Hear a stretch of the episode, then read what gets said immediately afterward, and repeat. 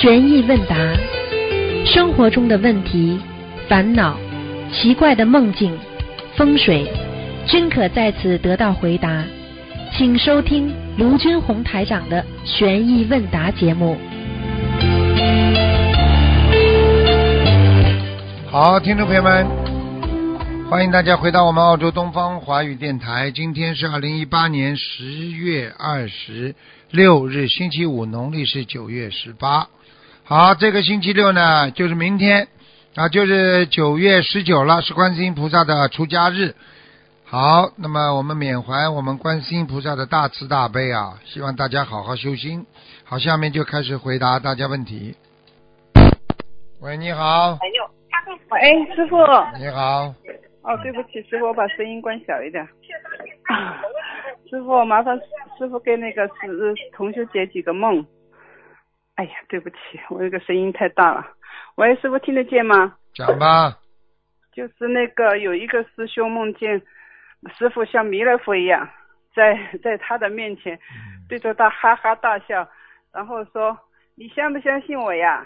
你相不相信我呀？”那个师兄说：“我相信你，我怎么会不相信你呢？”麻烦师傅，请师傅解梦，就是这个是什么意思啊？哼哼，对师傅还不够相信呀，这还不知道啊？显哦，是他还不够相信、啊。对呀、显化佛身给他看呀，这还不懂啊？对，但是他梦里面他说我相信他，我怎么会不相信呢？就是还是提醒他，是不是？哎呀，还是还是完不完全相信啊？哦，好的，感恩师傅。师傅，然后另外一个同学他做了一个梦，他梦见有一有关签证的通知，一个有一个接到一个关于签证的通知，就是类似推荐信，就是有一个老太太，他拿了一张表格，就是填的明细。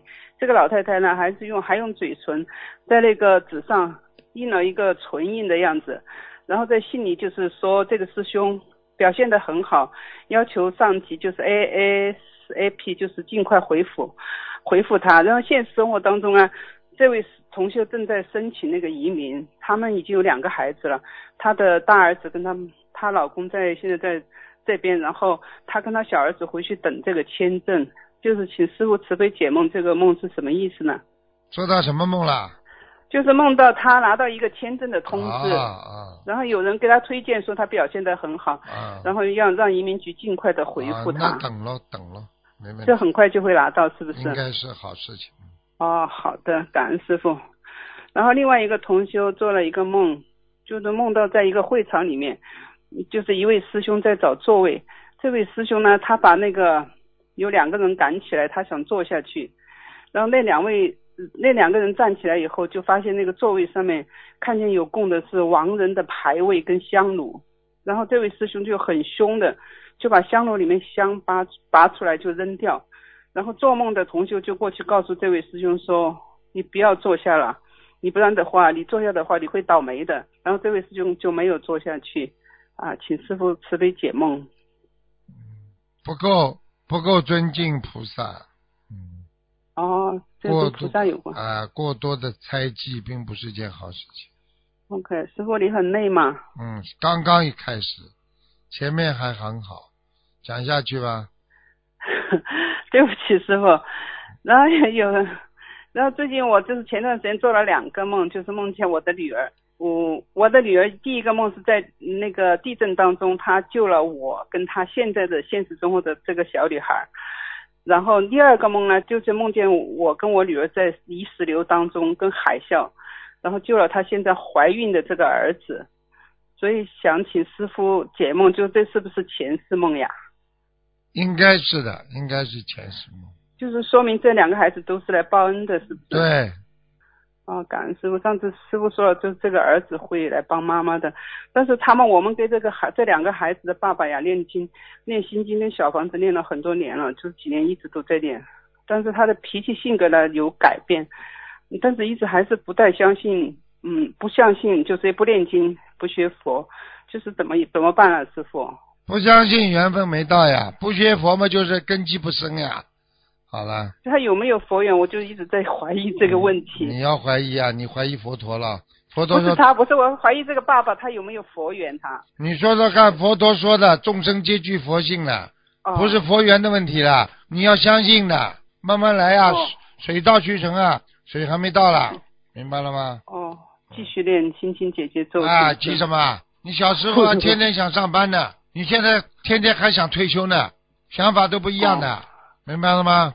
嗯，好了，是的，就是他有时候有会有时候会纠结，就是孩子吃素的问题，因为我们两个都是素宝宝嘛。对呀、有什么关系啊？嗯，坚持就好。继续坚持，是不是师傅？嗯嗯好的，感恩师傅。嗯，好了，好，再见，师啊傅。，再见再见，师傅，你嗯。喂，你好，哎，师傅，弟子给师傅请安，师傅。哎，啊、今天有几个问题想请教您，就是说从人家现在就是叫隔代亲，就是奶奶疼孙子，爷爷疼孙子，他从玄学上 有什么样的说法吗？特别亲，特别宠。那就上辈子的祖宗啊，就是过世的爷爷奶奶的爸爸妈妈，嗯啊，对对对，没有过世的，就是疼，就是在教育孩子上。嗯，就是，这家里一个祖宗啊，一个小祖宗出来了，就是死掉的 死掉的长辈很多都投胎投了，重新投到他们家里，就是他们家的小祖宗了。过分的都是小祖宗。哦好了，哦，就就忘得特别亲哈。好嗯，好，好，谢谢师傅的慈悲开示。师傅，下一个问题，有同修梦到一世修成的人必须做到以下几点：一，必须断除淫欲；二，必须拼命从弘法度人；三，境界要高，是这三点吗？师傅？嗯，这个三点基本上法师都要做到的，哦，不但人要做，法师也做，人更要做到。嗯，你不努力，你根本一世修不成。你不断淫欲，你就是个人。嗯，好了，明白，谢谢师傅的慈悲开示。师傅许许了一世修成的愿，三世因果一世报完，一般几年之内业障和阻碍会集中报呢？师傅？五年，哦，五年啊，哦五年之内，嗯，五年之内。那同一个人一个人许了一世修行，这几年这五年内的阻碍的速度和强度是没有许愿一世修成的几倍呢？师傅，这个这个问题。嗯，八倍到十五倍，哦哟，哎嗯呀，这么厉害。嗯，那师傅，那过了这五年之内，是不是这个人就轻松了很多了？是这样吗？是是哦，明白明白。呃，师傅，您有点累吗？师傅不累，哦你归你讲没关系，哎，好好，你累的话我就分享到开始没有累的不累，我问问题。嗯，师傅，下问题，师傅，那个呃怒伤肝，情绪上来了，肝就伤了。发过脾气之后，浑身无力，浑身无力，肝伤了。早上起来浑身无力，没胃口，很嗯、很恶心，想吐，肝上长东西了，是这样吗？师傅，这个问题。是的，因为因为一个人只要肝伤了之后，浑身就会无力的。肝因为是造血的机器嘛，如果你肝郁不舒不舒的话，你很快就会让浑身的免疫系统出现问题，浑身免疫系统哦出现问题，就浑身都不舒服，明白吗？明白。那师傅保肝呢，有什么样的好的方法吗？师傅，您开始一下保肝，我们所有。保肝的话嘛，第一嘛要注意卫生啊，不要喝酒啊，嗯嗯，哎，哎因为肝是排毒的呀好。啊，哎你一喝酒的话，你刺激对这个肝就产生过敏啊，所以很多人过敏体质就不好呀，明白吗？哦，所以那我们佛友一般不喝酒。这个啊，不喝酒的话，你要注意了，你要注意了嗯，就是说一个人的肝脏，第一休息，想休息的时候不要硬撑；第二哦，多喝水排毒排尿，哎多，哎。还有不要让自己的肝火总是旺，因为哦。一个人肝火一旺，火气积存在脸部或者两额或者头痛，在头痛上面，浑身就会乏力，然后就会有恶心和这个干呕的那种现象。哦，明白了。师傅，什么样的人肝火比较旺？是容易发火的人吗？发火的人呀，还有就是吃辣的东西啊，太多了也不好啊。哦，明白了，明白了。一个人不要吃辣的东西太多呀。所以无论如何，你去看，你要是保肝的话，你这你这辣的东西首先要吃的少，刺激的东西吃的少，。嗯，不能太刺激。对对对，呃有些人吧，他喜欢吃辣，觉得不吃辣就吃不下饭去，有这种。那就是习惯啊。保肝的话，哦保肝的话，你就要疏通疏通的肝脏。那么食物对 肝脏非常重要。它第第一个，你哎吃的东西要容易消化，就会减轻肝脏的负担呀。少吃油腻的、哦辛辣的，还蛋白高脂肪的东西，它都会保持肝肝部的那个肠道的通畅，那么就不会、哦不会在肠道当中的细菌呢，对食物那些残渣呢，不会啊不会残留在你的肝脏当中啊，你排便通畅的人，肝脏就舒服，你排便不好的人，他的肝脏里面就会长细菌，所以很多人肝脏不好，跟他的肠胃啊都有问题。所以你看胆不好的人肝就不好，所以叫肝胆相照嘛。嗯，呃，对对对对对，啊肝胆相照，是是是这样。对呀？那师傅，现在有些人，很多人的脾胃不好，如何调理呢？师傅这个问题，从中医角度，师傅您给大家脾讲一讲。脾胃不好的话，主要是吃的东西有问题啊。比方说你吃的东西，比方处于高能量的啊，那纤维方面它就会造成很多的这个高脂肪的沉淀。那你要提高免疫系统，保护肝脏的功能的话，你就必须慢慢慢慢的要保持啊这个肠胃的通畅，这是很重要。你比方说铁路要开得好，要运输的话，你是不是铁路要通畅啊？啊，对对对对。你要知道，你吃进去的东西容易消化啊。有的人吃的很多的那种那种荔枝啊，我告诉你哎，正常人的肠胃，你吃三颗荔枝就会塞住。糖炒荔枝啊哦，啊嗯，明白。啊！你这个吃了之后马上闷住啊，闷住了。所以很多东西吃的东西，哦你要吃下去，你要知道，哎，这个会消化的。吃之前就要知道这个会消化，而不是我今天想吃，而是你吃了之前，你要知道这些东西吃下去对你会产生什么效果，这就是懂因果嘛，明白了吗？明白了，啊明白了，明白了嗯。那谢谢师傅的特别开示。那师傅，嗯，那脾胃不好，吃什么样的保健药比较好呢？和就是呃健脾丸最好了，师傅都在吃啊，哦师傅都在吃啊。健脾丸的话都是疏肝的啊。疏肝的。那个人参归脾丸可以吃吗？师傅，人参归脾丸。，人人参归脾丸也可以，稍微有点补。嗯，嗯你要知道啊，哦你的肝嗯不好的话，你会有忧郁的。很多人就是肝病之后产生忧郁症的，但是为什么肝不好就会产生忧郁啊？师傅？因为你要知道，很简单呀，停止嗯忧郁跟你的肝气啊堵塞有关系。你想想看，你生气的时候肝会不会不舒服啦？呃，会的，会的。好了，气一一一淤积，淤积在自己的肝上，恼怒伤肝呐、所以我们中国人过去《黄帝内经》里边讲恼怒伤肝呐、对对对对对啊对对对。，一发脾气肝就不舒服了。所以很多人肝不好的人，肝腹水啊，或者肝癌啊、肝肝炎啊，都是经常生气啊呃，是是是，明白因为肝气它是横逆的，它是侵犯脾胃的。那么脾胃失调之后哦，肝水啊，它就会产生，所以产生肝腹水就是这么来的呀。那师傅，你刚才讲了肝和脾胃是相通的，我们应该是补肝还是补脾胃呢？师傅这个问题。你当然现在补脾胃啊，脾胃好的话，你肝、肝就是会滋阴养肝的呀。你血液不通畅，你肝你肠胃不好的话，那你当然就肝就不舒服。所以人家很多人说，哎呀，对肠胃不好的话，要吃一些啊、那个山楂啦、橘子啦，啊或者或者这些东西能够让它调节自己的肝气的、疏气的。所以胸闷的人就是因为肝气不好，消化机能哦紊乱，还有很多女人们就是因为一生气月经失调，就是这样啊。嗯明白了吗？哦，明白了，啊这明白。那时候，像我这种就吃那个人参归脾丸就可以，是这样吧？呃，我呃吃点人参归脾丸。你，我看你这么瘦，你吃这个肯定没问题的。太胖的人吃这个就不行了。啊，明白明白明白。啊师傅上次说了，我多吃面了，现在长了一点啊，嗯长胖一点。哎 哎，谢谢师傅的慈悲开示。师傅，下一个问题，那那你说心跳的越快，活得越短；心跳的越慢，活得越长，是这样吗？师傅？是啊，你举个简单例子，哦人家一天，比方说跳三万次嗯，你心跳快的跳了五万次，你每每一天累积下来，你不是心这个心脏跟一个机器开汽车一样的呀，只能开三十万公里呀。你提早三十万公里到了，你不就提早这汽车就坏了？这还不懂啊？那明白了，明白了。那师傅，那你说坐呃坐不定、站不定的人心跳很快，坐在那里稳稳当当的人、如如不动的人，心跳很嗯就是心跳的就慢一点，是这样吗？师傅？是啊，就是这样的。哦哦，明白了，明白了。你想想看，过去稳我告诉你，越稳的人心跳的越慢哎，越不稳的人心跳的哦越越快。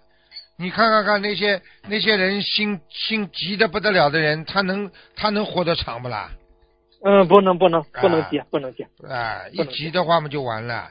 所以人不能着急的，很多事情只能慢慢来，慢慢来。那师傅有些人就急性子，那咋整啊？师傅？咋整啊？火葬场，啊火葬场帮他整啊。明白了，明白了，明白了。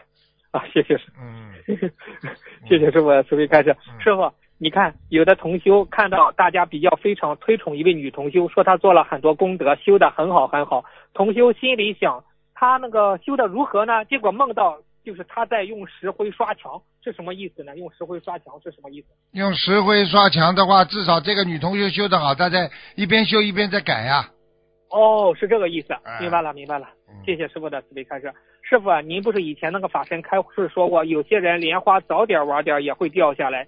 请问师傅，是不是他没有大的愿力呢？师傅这个问题。早点晚点也会掉下来，很简单。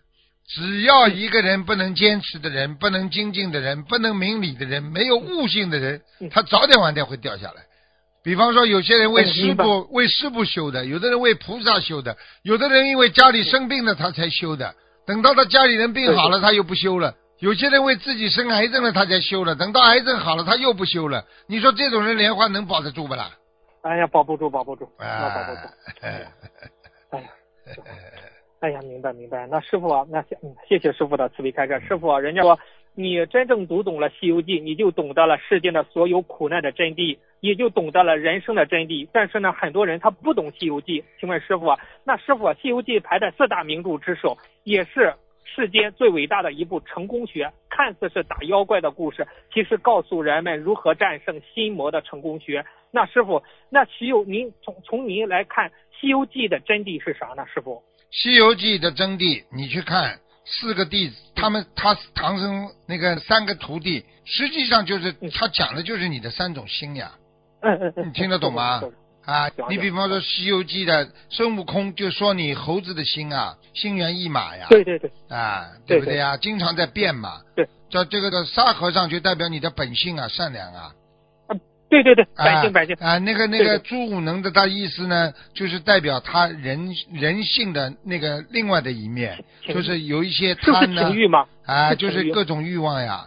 比方说他要到高老庄去了，要怎么怎么怎么了，嗯，对不对啊？对对对。啊，就是这样。对哦，那师傅，白龙马是不是人的意志力呀？白龙马。对啊，白龙马就是说，哦你今天如果今天能够做护法，你能够做善事，哎啊，那你就是一个好的。如果你今天不能做善事，你可能就像人间的，就是说你虽然有善行善意，但是你到最后还是一个动物呀。哦。你看人很多人虽然是人，但是他实际上还是一个高级动物，就活在这个世界呀。哦，明白。那师傅，唐僧是不是只代表的人的山呀？对呀、是这样吗？对呀、身对呀、对呀、就是、哦就是，实际上唐僧就是代表的一个人的经历呀、实际上，哦当时《西游记》你要读懂它，就是说他的三个徒弟加上唐僧，实际上就是一个人的。对对对，是的，啊是的，是的，啊对，明白。师傅，你说的，你看孙悟空是人的心，唐僧是人的身，八戒是人的欲欲，就是情欲欲望，嗯。沙沙和尚是人的本性，白龙马是人的意志力。对呀、就是这样啊，实际上就是这样的呀。哦，他实际上就是讲的，把它分开来讲，就是人要理解各种、各种的表象啊，外表的表象，并不代表你的真相。你的真相哎就是各种各样的表象合二为一，才产生了一个人。那么这样的话呢，哎你要把它怎么样能够融合在一起？到西天取经就是能够有个高境界，能够一世修成。西天就是让你一世修成的地方嘛。你最后的目的就是到西天嘛，对不对呀？所以人的一生当中走的路只是个过程嘛，明白吗？嗯，明白明白。那师傅，看人家《冷严经》上说有心有七十二相，孙悟空有七十二变，嗯是不是来说明人的人心非常善变，瞬息间有七十二变？就是对呀说就是叫我们对呀去对呀是这样？对呀、人心哦它当然有七十二变了。实际上他讲的、讲的就是说，人一会儿就变，一会儿就变。你看看现在人变得厉害不啦？呃，厉害厉害厉害。厉害啊，你早上跟你讲好的事情，下午就变了。啊，说翻脸就翻脸，就是这样，就是这样。翻脸比翻书还快呢，现在。哎，对对对对对对对对对对，明白。那那师傅啊，那金箍棒有一万三千五百斤，那个《黄帝八十一难经上说，人呼人人昼夜呼吸有一万三千五百息，所以金箍棒是代表的是人的气，是这样理解吗？师傅，这个呃，不能完全这么说，啊，有道理的有道理的，但是啊，但是哎并不是完全是这样的，嗯，实际上他这个哦人的气息啊，跟金箍棒啊，金箍棒它实际上是一个打磨的，应该说是一个打磨降妖的一个法器啊，所以跟哎人的气场应该说有些关系，但是不是绝对的，明白吗？哦，明白了，明白了。哦，是这样。嗯哦，其实师傅啊，您曾经讲过有个问题，你讲的太好了。什么东西能上至三十三天，下至十八层地狱，大能通天，小则如绣花针？嗯其实师傅以前讲的就是人的气度啊，师傅。对呀真是这样。对呀、哎呀，真是。一个人能够上天，可上九天揽月，可下五洋捉鳖。那你说你怎么能这样呢？那你就是心量呀，你的心量变得轻了啊，对什么事情看空了，看得清，看得淡了，你就直接奔欲界六天，色界十八天，无色界四天，四梵天三四梵天三清天大罗天，你就上去了，对不对啊？对对对。你要是这个人心量越来越重嗯啊，什么都放不下，那你不就下去啦？你重了，越重嘛越下地狱啦，地狱嘛你就十八层了，啊，对对，我明白。这个要报复，当年那个要报复，那个放不下，那个恨，那你不下去才怪呢，明白了吗？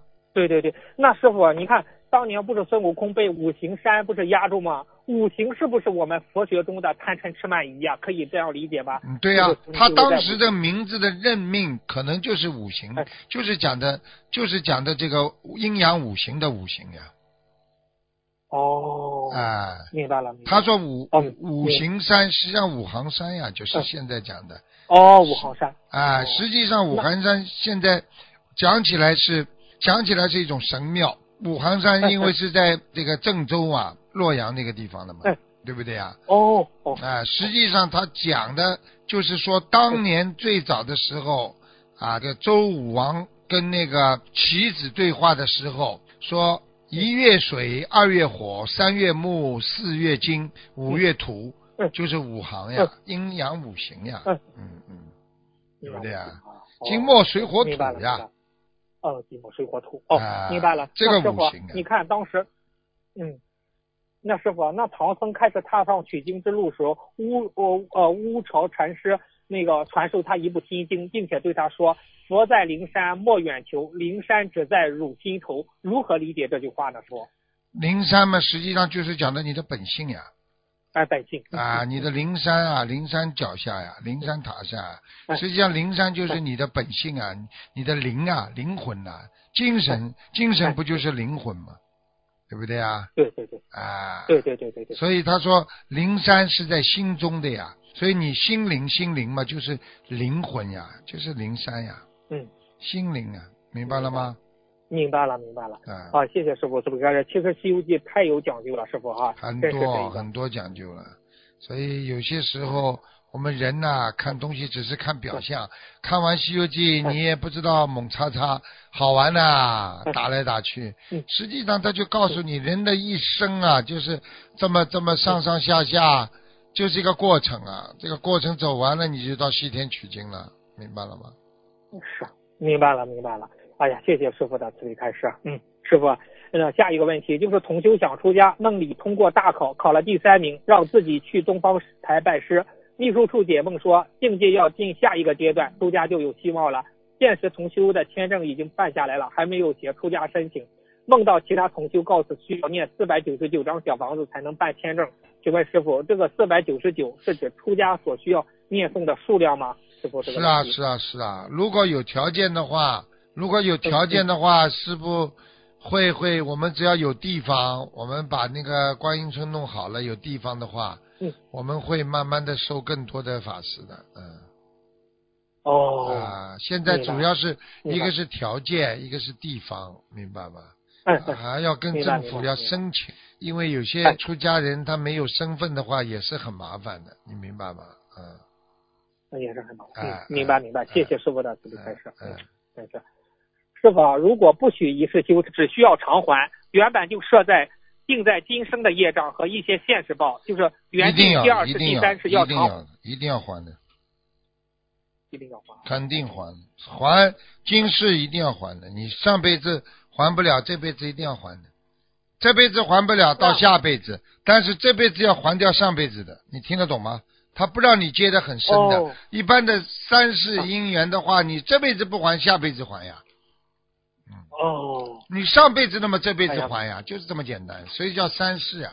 嗯，那三世啊，啊明白明白。叫三世姻缘嗯。三世姻缘是是完全是马上受报的啊，嗯，哦所以人家说现世报，现世报，现世报哈。嗯，那师傅没有许愿一世修成，呃，未来世的业障由于没有激活债没有还掉，不是意味着这些这部分同修注定来世还要再还这样？一定要的。所以很多人很傻的，你不念礼哎佛，你不做好事，你不做功德哎，因为只有功德哎能够取消你的业障。所以很多人做善事、做慈善，你做了再大，你下辈子还是投个人更有钱，有什么用啊？对不对啊？你只有做功德，你做了功德之后，你下辈子不来了，你就是最大的本事了。你下辈子还来还债的呀？你这辈子做了再多善事有什么用啊？嗯，呃，对对对，那师傅，那帮人设佛台，师傅说是福慧双修，这个设佛台是功德还是善事呢？如何理解呢？师傅这个设佛台，如果你帮这个人相信的，当然是功德了。哦，功德和善事的区别就是一个是行善，也就是说去帮助别人，对不对啊？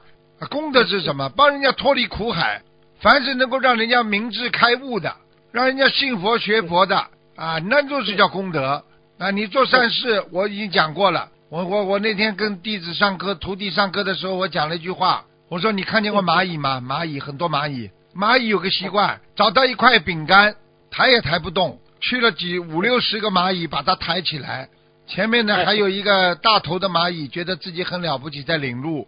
等这块饼干从那儿移到那块脏的地方，放下来，又来了一百多只蚂蚁，大家一起来吃。这个蚂蚁就是说，他做了件好事情，他把这些饼干移动过来，来大家一起分享。他在他在蚂蚁当中，他觉得他很伟大，他觉得他，你看我多做了多少好事啊！我让大家一起来分享食物。你说我们看蚂蚁可怜不可怜？那我们做善事的时候，你看我们给了人家吃一点啦，哦呦，给人家一点了，对人家好一点了，帮助人家，觉得自己很了不起了。在菩萨的眼里，不就是我们在人的眼里看蚂蚁一样啊？明白了吗？明白了，明白了，师傅。那师傅，那我们去在设佛，如何让在设佛台转化为功德？是用我们的心去用怎么去转化不一样？，设佛台本来就有功德，因为你设的是佛台，那个是你做的善事，那是概念性的问题啊，哦，对不对啊？明白了。你今天给人家对对对对我们开法会的时候嗯是办佛事啊，是度人学佛啊。那你做饭，你哦当然就是帮佛在做饭呢，帮未来佛在做饭呢。你今天帮你妈妈对对对做饭，你是孝子对是是是啊，对不对啊？那你算不算功德了？那当然不算功德，算善事啊。呃那是善事，善好啦事，嗯对对对。好了，那你帮佛友做饭，那就是功德了。那对了，现在不明白啊？明白了。佛有佛有明白了有个明白了佛字在里边，其实都有功德的呀。啊，哦啊，明白了，明白了，啊明白了，明白了。啊哎，真是啊，嗯，师傅说的明白了。师傅，呃，最后一个问题吧，师傅，嗯，呃，问一个天上的，呃，金箍棒原造原是太上老君打造，后来大禹治水借去用，后来到了龙宫里成为定海神针。呃，那个，但是金箍棒遇到孙悟空时，就像久别重逢一样，拿起变化只在孙悟空一念之间。请问师傅，天上的兵器应该很有灵气，是灵气是不是也也可能会选择主人呢？师傅这个问题。那当然了，金箍棒，你说的是太上老君演练的神铁呀，对不对啊，呀对？啊，后来不是大禹治对呀，大禹禹治水，他把他借走了吗？治水后对对，对他就变成定海神针了吗？再放在放在东海的吗？对不对啊？对对所以叫他为什么叫如意金刚棒了？你还听不懂啊？如意，如意哦就是说随我心意啊啊！那么谁能用呢？哦对不对啊嗯？你比方说佛法，佛法是一个非常如意的，在人间用了之后可以消除你八十一难的非常重要的一个一个法宝。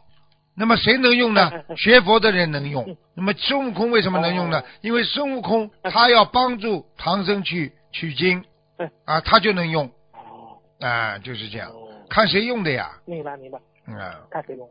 哦，明白。那师傅也，那是不是这个这个兵器本身是否与某人前世也有缘分呢？是有有。有有有，前世用过的，前世用过的，他这辈子就能用。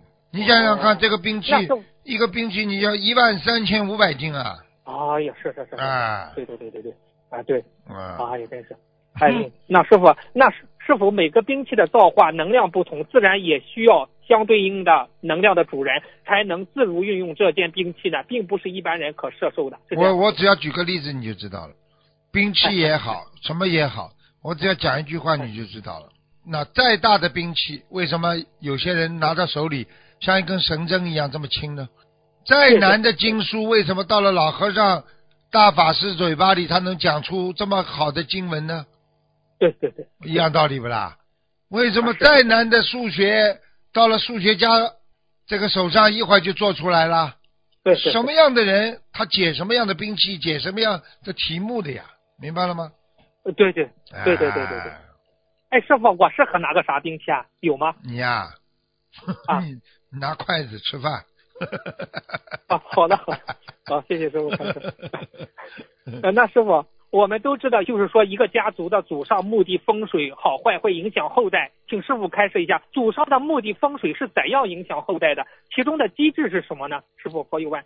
机制啊，很简单了，祖上有灵不啦？有有有有有灵的话，你把它放到好的地方，他开心不啦？开心开心开心来帮助你了呀。哦你把它弄到差的地方，他不开心，他来弄你了呀。哦什么叫风水宝地啊？风水宝地好的地方他开心，他就来帮你；不好的地方嗯他就来弄你。那么祖上有灵，你把他弄得好，伺候的好一点，他来帮助你嗯；你把鬼供的好一点，鬼都来帮你，一样不啦？明白了明白了。好了，哎，明白了啊，哎，明白。那那师傅啊，你看，哎呀，这个问题特别现实。师傅您在法会中提到过几次，我记得他说中国有句俗话叫“斗米养安，担米养仇”，意思说一个人快饿死的关键时刻，你给他一斗米，让他活下来了，他会感恩戴德，把你奉为安人。可是你如果一直帮助他，就他就会养成依赖，把你的帮助视为理所当然。一旦有一天你没有帮助他，他会把你当做仇人。师傅，这个对呀我觉得对呀，所以师傅上次法会里讲的呀，那这种是小人呢哎呀，是啊，啊！你说这个师傅对他这么好，哪一天骂了他几句了，他不理师傅了，你说这种是小人还是还是大人啦？哎呀，小人小人，啊。真是，哎呀，师傅为他这么好，帮了他这么多年了，突然之间有哪一天骂他了，一甩手走了，跑出去还诽谤师傅，帮他的时候他全忘记了。你说这是什么样的人呐、这不畜生啊！不尊师重道，为什么过去佛陀在讲经文里边说不尊师重道，那就是欺师灭祖的，那就像父母亲一样，把你养的这么大，天天对你这么好，只要有一点不顺你的心，马上就把爸爸妈妈就这么乱讲、乱骂、乱打。你说这种不是跟欺师灭祖一样啊？嗯，对对对，就是那。你看，你帮他一百次，他不知感恩；但只要你有一次不帮他，他就心生怨恨。那不就畜生啊这个人心怎么这样？那就不是人呐，那人应该有良心的，应该有本性的嗯。那这种畜生，你跟他接接触干嘛？你把他当人这么先培养他，培养到最后不行了，那你只能嗯自暴自弃，让他继续做他的动物呀，有什么办法啦？明白了。嗯好了，哎，明白了，师傅。哎，谢谢师傅您的慈悲开示，师傅谢谢你，感恩观世音菩萨。今天的问题问到这，师傅再见，师傅。再见。喂，你好，台长你好，你好，台长，请问一下啊、梦到在琉璃上是什么问什么？要去我家要去冲凉，要在要经过琉璃一个很很多玻璃的地方是什么意思啊？玻璃还是琉璃？琉璃琉璃嘛，就是好的东西呀、哦，琉璃是好的东西吃啦你。脚不啦？吃到你脚不啦？是我太太没有吃到，她就是说要去冲凉，然后看到很多要经过很多琉璃的地方，经过很多琉璃的地方，应该是好的。应该是好的啦。啊，哦，那么还有一个来讲，请问有一个师兄梦见啊、梦见呃师傅跟他跟别人看图腾，然后顺便看他母亲，然后他问师傅要念小房子几多少小房子，是说没有没有没有回应几幢小几张小房子是什么意思？没有回应就是不一定跟他讲，叫他自己哦随缘念了嗯，按照原来的念不就好了？哦，这样了。然后最后师傅，麻烦再问一下，请问师傅，同修梦见啊哪一份礼物要交给师傅？但在师傅在房间休息，他在外面等待，不知不觉师傅上了车。同修问他，问保镖叫他交给师傅是什么意思？就是他跟师傅气场还接不上啊。哦，跟气场还接不上了。嗯，OK，还有一个是同修梦见一杯鲜红色的水，同修拿一些鲜红色的水给他喝，我就犹豫决定要不要喝这杯水。问同修干净干净，干净不干净？同修叫我放心过后就喝下去了，是什么意思？梦见一个鲜红的水不一定是好事情啊，哦所以他的血液当中流着野兽的血液一样，就是人家说喝血的都是野兽，那就是说明他现在的兽性和欲望太强，听不懂啊？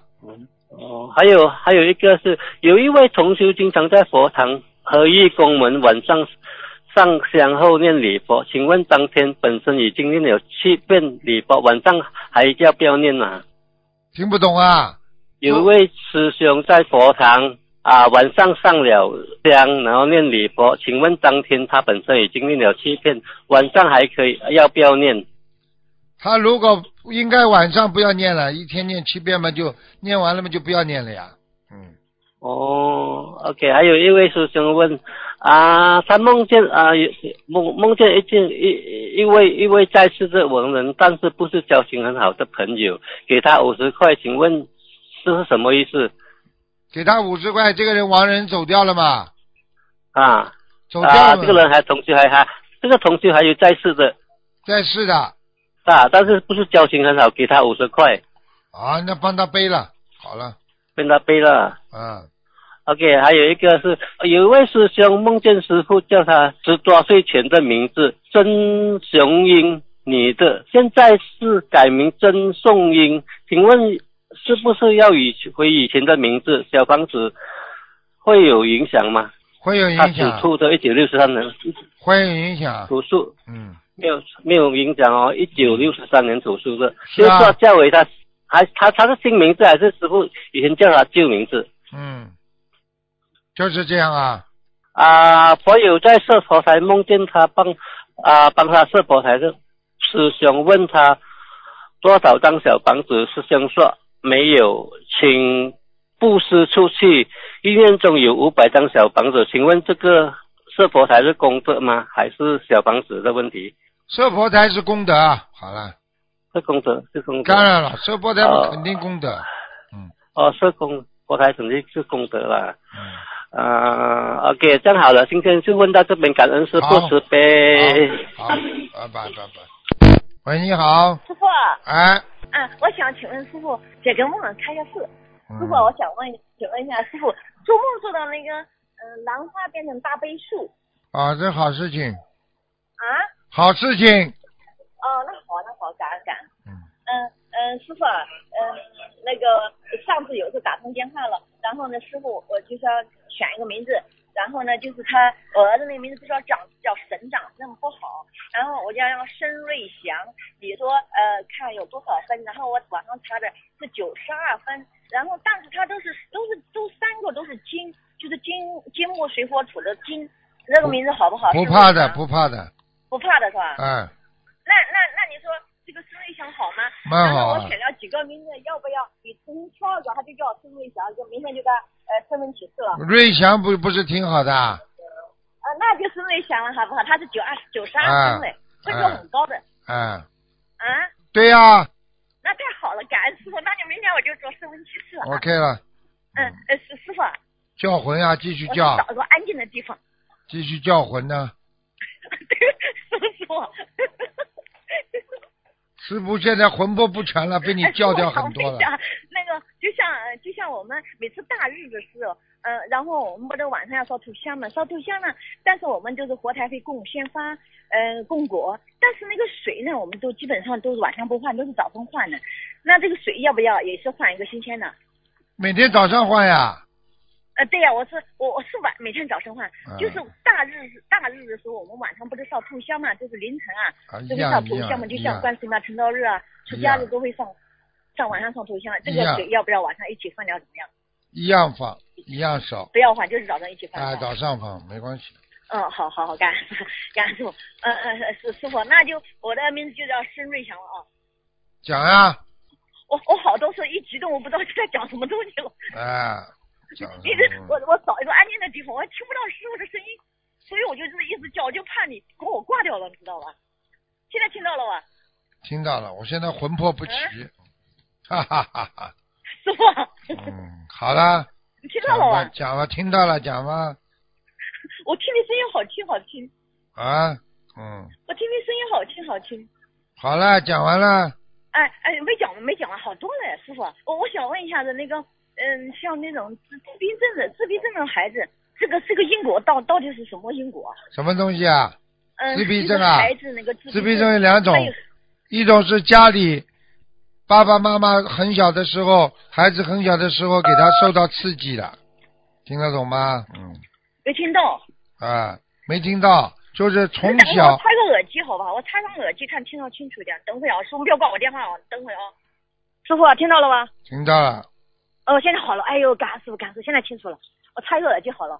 呃，就像那种自闭症的孩子身上基本都有灵性，然后呢，他我我这个儿子呢，他他十六岁时候有一个玩具狗，有一个玩具狗呢，我有一次做梦了，他那玩具狗已经烂的不成形样子了。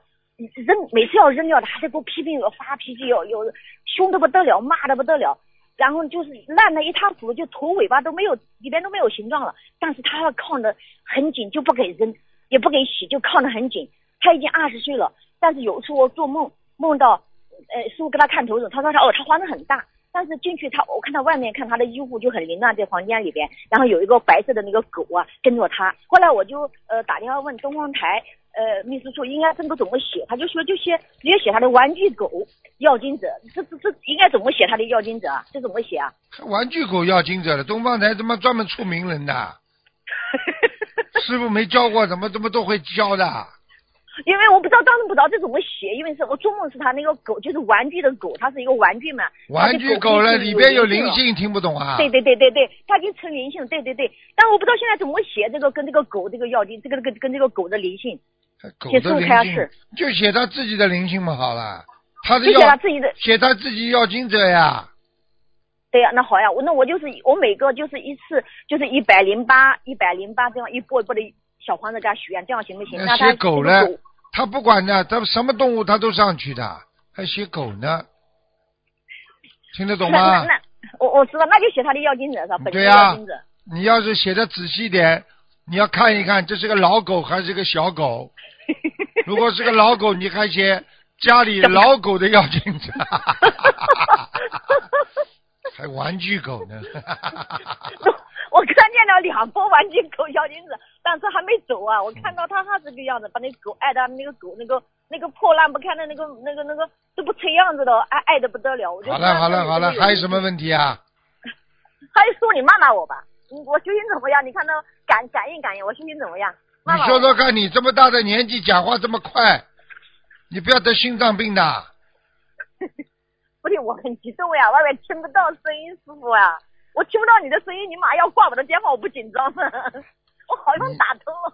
你现在除了你这个性格能渡人之外，不怕被人家骂啊，继续渡人，其他的我看你都要改一改，听得懂了吗？好的，听得懂，我知道我性格特别快，讲话也快，不好，念经也快。不好不好，要慢一点，稍微慢一点。好嗯，好的，好的。好了好了，再见了。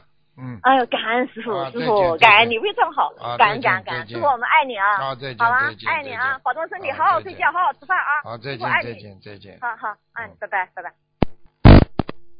喂，你好，喂，师傅好，哎。弟子给师傅请安。哎，嗯，弟子先读一个分享。同修二零一零年开始学佛后，就一直给女儿做功课，大悲咒七遍，心经二十一遍，礼佛一遍，一个星期固定给女儿烧送三到五张小房子。初一十五带女儿放生，同修坚持给女儿念了五年，没有间断，也没有产生怀疑，就是一直念，直到一六年新加坡法会的时候，女儿想去新加坡玩，同修就借此机会带女儿去参加法会。本来想去游玩的女儿，也在大法会那一天自己开悟，当天就开始念经了。感恩观世音菩萨，感恩师傅，你看，法会的加持真的很大。嗯，此外，对于不信佛的家人，我们只要坚持用三大法宝求菩萨，水一定会有开的一天。希望大家继续坚持，感恩菩萨，感恩师傅。嗯分享完了，嗯，很好，就是要接下来问几个问题，请师傅慈悲开示。嗯请问师傅，一世修成是不是一定要清修？有人问过了，一世修成哦一定要清修的，嗯、那请问师傅，许愿一世修成与清修这两个愿的区别？问过了，哦，对不起，师傅。请问师傅，业障比例为多少？他的邪淫念头会控制不住。邪淫念头跟他自己看的东西啊、听的东西啊有关系，接触的人有关系，明白吗？哦，明白了吗？所以他嗯如果今天啊完全很干净的话，啊他就不会有这种啊这个这个事情发生。但是他如果他如果今天啊自己控制不住，就是因为他对自己很多的事情放松，没有戒律。用用我们佛法界讲，就是没有戒律，听得懂吗？嗯，那他跟业障比例为多少是有关系的吗？有关系的，业障比例高的人，当然业障重的话，很容易去看那些不好东西啊。哦，大概有比例为多少？这个有一个像这范围的吗？没有，跟这个比例哦没有太大范围。有些人业障很少，但是他不停的又在造了，他刚刚消掉，他又造了。你不能说他业障比例很低的时候，他就没有看黄色东西啊，他没有邪淫啊，明白了吗？嗯嗯嗯，明白了，感恩师傅。嗯，请问师傅可以专门念姐姐咒求菩萨帮助消除色相的执着吗？可以，哦，好的。不能去接触的，真的很肮脏的。你想想看多脏啊，男人女人都脏啊，像个动物一样。这人主要是因为洗澡啊，不洗澡你看多脏啊！你看做的那种事情多肮脏啊！你还要去看摄像，你去看看，你如果喜欢一个男人，你去看看他鼻子里的，想想他的鼻屎好了，就从脸上想想看好了，眼屎、鼻屎、耳屎，牙齿怎么脏的来臭要死，你还亲还还跟他亲啊？我想想，臭的来这么臭要死的，你要你要叫不净观呢，用佛法的不净观来来恶心这些事情，听得懂吗？嗯，听得懂。恶心都恶心死了，脏的嘞。感恩师傅。下一个问题，嗯，俗话说人不可貌相，那我们学佛人讲的是相由心生，请问师傅这两者有何区别呢？人不可貌相，讲的是你不要小看别人，对不对啊？但是每一个人在每个人的眼睛里的貌相，它是不一样的，他的观点不一样。什么叫美啊？美只不过是一个名词，对不对啊？它只是说代表你的一种观点，并不代表它真正的一个共同的大家的一个认知。你说唐朝的时候，女人越胖越美，现在嘛瘦的像排骨一样，对不对啊？嗯，是。你要再瘦下去，瘦的跟牙签一样，上面顶一颗红枣，你说就这个形象，你说跑出去好看不啦？这美感它是不一样的概念的。所以你说人不可貌相，他过去只是用这句成语来表示这个人，你别看他瘦瘦小小，你别看他傻头傻脑，讲出来的肚子里的东西，他这这不一般，只是指一个名词，听得懂吗？但是呢，相由心生，它就就是一个佛的哲理了。嗯啊，因为你的相，你的善良的心会造成你善良的脸，你恶人的心会造成你恶人的脸，听得懂了吗？嗯，听得懂。好了，嗯，师傅常说，我看你脸就知道你修到什么程度了。那么，请问师傅，我们平时如何看一个人的脸，去大概了解这个人呢？多看菩萨的脸，再去跟人的脸比比的话，你马上就能知道这个人脸坏在哪里了。嗯嗯嗯听得懂了吗？嗯，听得懂。你至少至少看他的很端庄，眼睛不乱看。师傅不是教你们吗？一个女人如果邪淫的女人看见男人，她就看他什么地方。你看他眼珠子转什么地方，这个男人就知道他下流不下流了。一个男人如果眼睛盯着人家女人那那些很多敏感部位看的话，他就是个下流胚子。你听不懂啊？这还要看的？这眼睛一看不就知道了？嗯男朋友一见面就做那些动作，你还不知道他是上流还是下流啊？嗯。好了，嗯，感恩师傅。嗯，下一个问题，嗯，师傅可不可以明确开示一下杂佛像的果报呢？杂佛像的果报嘛，生骨癌呀，哦，呵呵，明白了吗？嗯在你骨子里要生癌症，因为你断了你自己家里人的佛根，嗯嗯，因为佛像是我们家里的佛根，你砸掉了佛根，你就断掉你的骨子里的东西了，人家就生骨癌，听不懂啊？嗯听得懂。啊，下一个问题，嗯，同修梦到观音堂旁边站着一个师兄，师兄旁边有一个鞋架，师兄正把鞋放入鞋架中。同修看见师兄这么做，才发现自己是光脚的，想着去穿鞋或者是穿袜子，突然间转念一想，鞋是麻烦，袜子也是累赘，就没去找鞋或者是袜子了。请师傅解梦。这就是消业障，哦，通过观音堂的学佛在消自己的业障啊。过去过去佛陀当年全部都是光脚的，嗯，哦，那就是梦中光脚的那个师兄消业障了。啊对呀、自己干净啊。哦好了，那一般是消什么业障呢？消什么业障？很简单了，消自己身上的不好的气场啊。哦因为你要知道，人的气场不好是从脚底走掉的呀。哦，嗯，好，感恩师傅。下一个问题，同修梦见床下是草地和饭菜，请师傅解梦。床下是草地和饭菜，那就说明，我可以告诉你，你记住两点：一个床它上面为上，下面为下。那么在草地上，就说明它不是，应该说不是太干净。嗯你有床不睡，睡到床下面啊？铺着草地，就说明你该杂草丛生，就不是一般的草地了。还有一个什么，种了草，还有一个什么说饭是吧？嗯，草地和饭菜对。啊，饭菜那要当心了，他真的是有点不惜福啊。嗯，哦，浪费粮食了。对了，不惜福啊，哦明白了吗？那需要念多少礼佛？念多少礼佛啊？好好念嗯了。像这种不惜福的话，四十九遍，四十九，四十九。哎，好，感谢师傅。嗯，同修上香求能换工作岗位，即有一笔钱能妥善。梦见有很多竹子很绿很高，高到天上去了，请师傅解梦。竹子高到天上去啊？嗯，嗯，跟他换岗位有关系吗？有，嗯，那就说明他能够换到一个比较好的岗位了。一定是的，因为人家说节节高嘛，嗯，哦，竹子一节一节的嘛，嗯。嗯嗯，但是他后面念经又睡了一会儿，梦见有两个男士抢他的戒指和钱包，这跟他有关系吗？有，也就是说他在进步当中，在被人家认可当中，他有很多的阻力。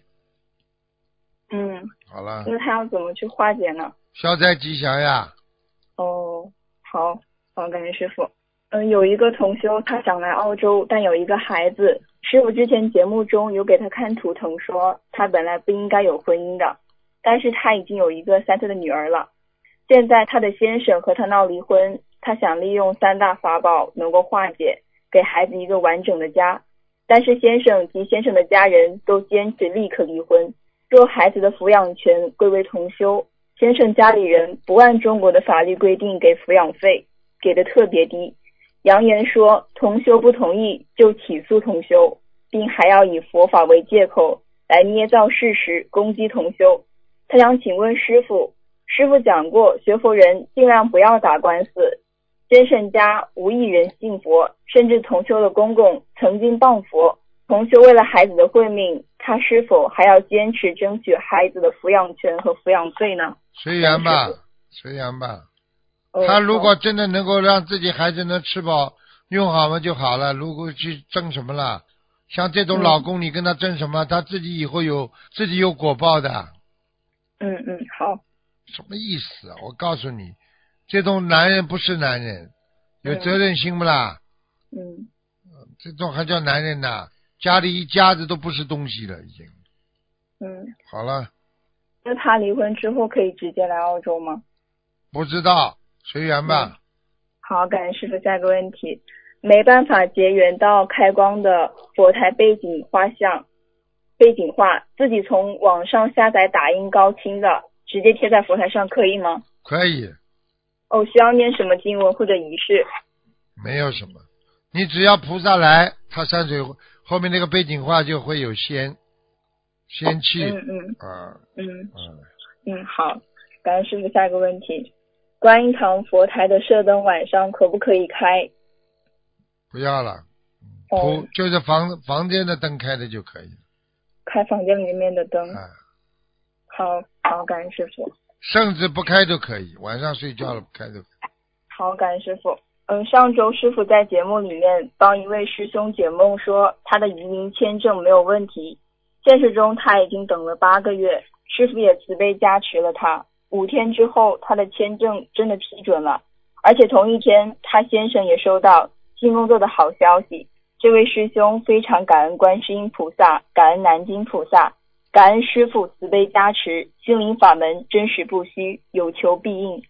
说到工作，弟子也想分享一下，呃，同修也找到一份了兼职的工作。梦里面有一个秘书处的师兄说，是东方台安排的，也就是菩萨安排的。感恩菩萨，感恩师傅。心诚则灵，观世音菩萨灵的不得了，看你们嗯自己心诚不心诚了呀。